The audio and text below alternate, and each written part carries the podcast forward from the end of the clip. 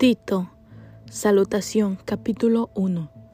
Pablo, siervo de Dios y apóstol de Jesucristo, conforme a la fe de los escogidos de Dios y el conocimiento de la verdad que según la piedad, en la esperanza de la vida eterna, la cual Dios, que no miente, prometió desde antes del principio de los siglos, y a su debido tiempo manifestó su palabra por medio de la predicación que me fue encomendada por mandato de Dios nuestro Salvador. Tito, verdadero Hijo en la común fe, gracia, misericordia y paz de Dios, Padre y del Señor Jesucristo nuestro Salvador. Requisitos de ancianos y obispos. Por esta causa te dejé en Creta, para que corrigieses lo deficiente y establecieses ancianos en cada ciudad así como yo te mandé. O el que fuere irreprensible, marido de una sola mujer, tenga hijos creyentes, que no estén acusados de disolución ni de rebeldía.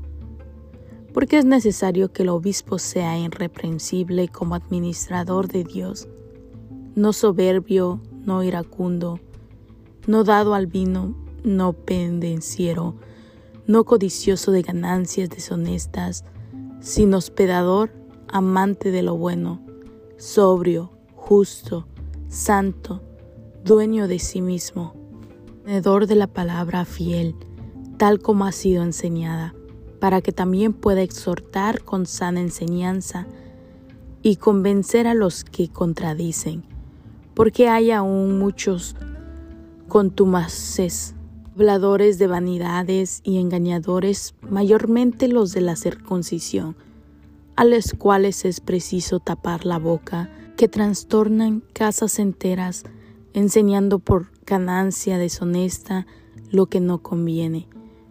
Uno de ellos, su propio profeta, dijo, los cretenses siempre mentirosos, malas bestias, glotones, ociosos, ese testimonio es verdadero, por tanto, reprendedlos duramente para que sean sanos en la fe, no atendiendo a fábulas judaicas ni a mandamientos de hombres que se apartan de la verdad. Todas las cosas son puras para los puros, mas para los corrompidos, crédulos, nada les es puro, pues hasta su mente y su conciencia están corrompidas profesan conocer a Dios, pero con los hechos lo niegan, siendo abominables y rebeldes, reprobados en cuanto a toda buena obra. Capítulo 2. Enseñanza de la sana doctrina. Pero tú habla lo que está de acuerdo con la sana doctrina, que los ancianos sean sobrios, serios, prudentes, sanos en la fe en el amor, en la paciencia.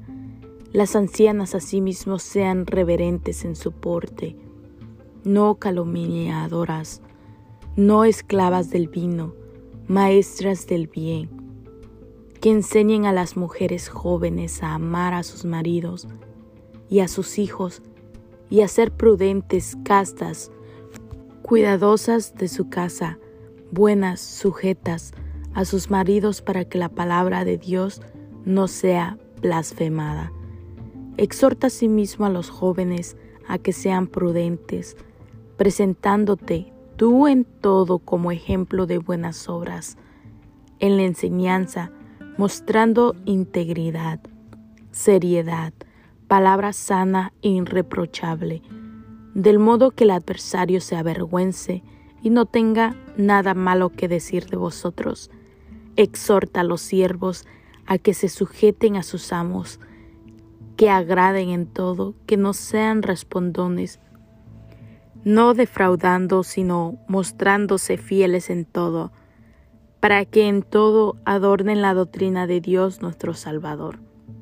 Porque la gracia de Dios se ha manifestado para salvación a todos los hombres, enseñándolos que renunciando a la piedad y a los deseos mundanos, vivamos en este siglo sobria, justa y piadosamente, aguardando la esperanza bienaventurada y la manifestación gloriosa de nuestro gran Dios y Salvador Jesucristo, quien se dio a sí mismo por nosotros para redimirnos de toda iniquidad y purificar para sí un pueblo propio, celoso de buenas obras.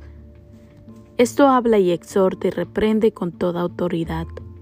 Nadie te menosprecie.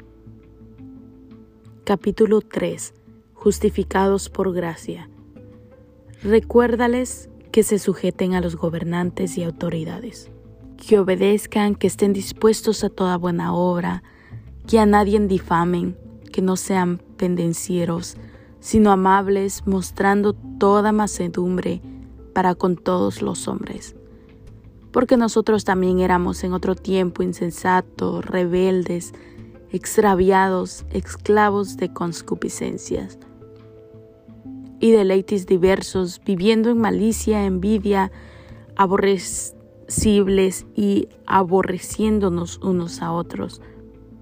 Pero cuando se manifestó la bondad de Dios, nuestro Salvador y su amor para con los hombres, nos salvó no para obras de justicia que nosotros hubiéramos hecho,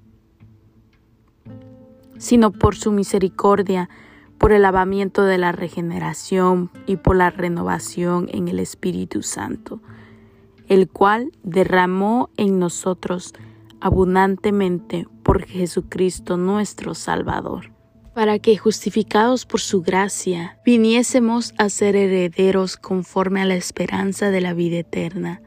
Palabra fiel es esta y en estas cosas quiero que insistas con firmeza, para que los que creen en Dios procuren ocuparse en buenas obras.